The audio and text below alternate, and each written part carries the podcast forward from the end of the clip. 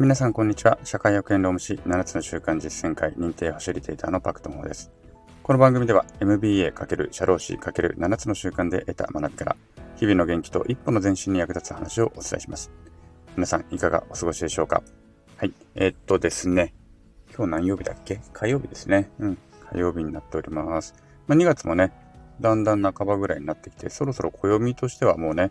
春となっていくんだろうなという感じで、まあ、暖かかったり、寒かったりで、こうやって少しずつ春になっていくんだろうなということを実感する日々でありますよね。まあ、とはいえ、まだまだやっぱり寒い日がたくさんありますので、その辺は体に気をつけていきましょう。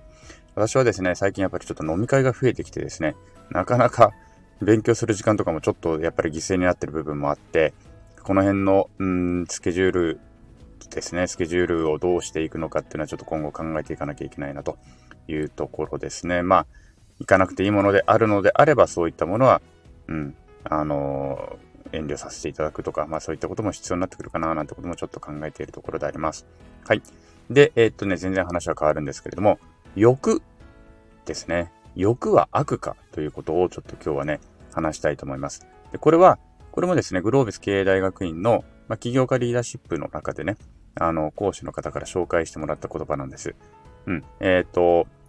どこだったかな？ごめんなさい。忘れちゃったんですけど、有名な住職さんがね、あの、そういう話をされたということで、ちょっと今度またちゃんと調べておきますね。調べてから喋れよって話なんですけど、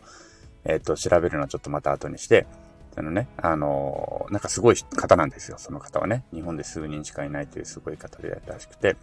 その方がグロービスのでね、たまに講演とかしてくださったりたらしいんですけれども、その時に、あの、おっしゃってたことらしいんです。というのは質問で、自分にはその会場のね、質問から、自分にはどうしてもこれね、自分の欲が生まれてしまうと。ね、自分の欲があると。だからその、例えば、まあ、グロービス、志っていう言葉を使うんだけれども、その大きな志とかっていうところに対して、なかなか、この、まあ、ピンとこないとか、あの、自分の欲の方が勝ってしまうみたいなことを言ったときに、で、それはどうすればいいでしょうかと。まあ、それでいいんでしょうかみたいな質問をされたんでしょうね。で、その時にね、その住職さんが、あの、おっしゃったのが、あの欲はね、もっと大きな欲にしてしまえばいいんですと。もっともっと大きな欲にすると、それはみんなの欲になりますと。いうことをおっしゃったというんです。うん。で、これは、なかなか深いなと思いまして、どういうことかというと、例えば、まあちょうどこの間ね、松下幸之助についての、まあ、テーマでまた授業もあったんですけれども、それに対しての振り返りはまたちょっとまた今度、今度行うとして、例えば松下幸之助のような人たちですね。個人、その人だけじゃないとは思うんだけれども、まあとにかく戦争で全てのものがなくなって、ね、えー、とにかくまあ苦しい思いをしてきたと。まあ松下幸之助なんかで言うとデッチ暴行に送られて非常に苦労したと。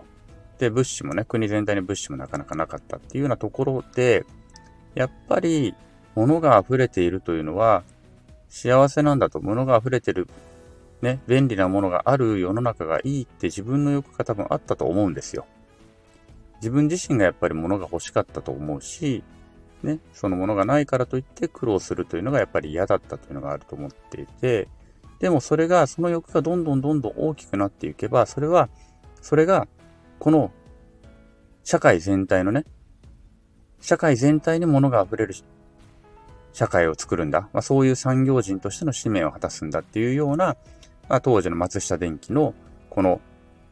社税のようなね、えっ、ー、と、香料とかでね、あの、松下電器ってのはそういうのを作っていくわけなんですけども、そういうのにつながっていったのかなと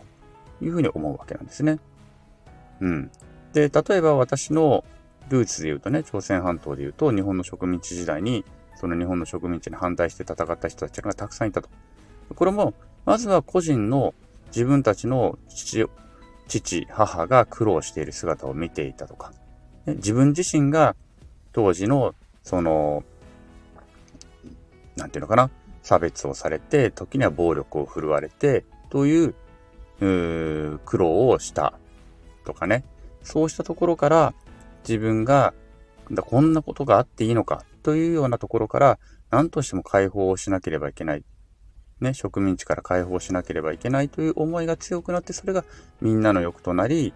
解放運動へと多分書き立てていったのかなと。まあ、ちょっとこれね、話が大きくなりすぎてるかもしれないですけれども、まあ、そうやって自分の小さな自分自身の欲、ね、なんでこんな理不尽なことが自分に起きているんだろうか。こんなことで苦しんでる人たちを一人でも救いたいというこの社会的な欲に変わっていく。っていうようなことっていうのは確かにあるよね、ということをすごく感じることができました。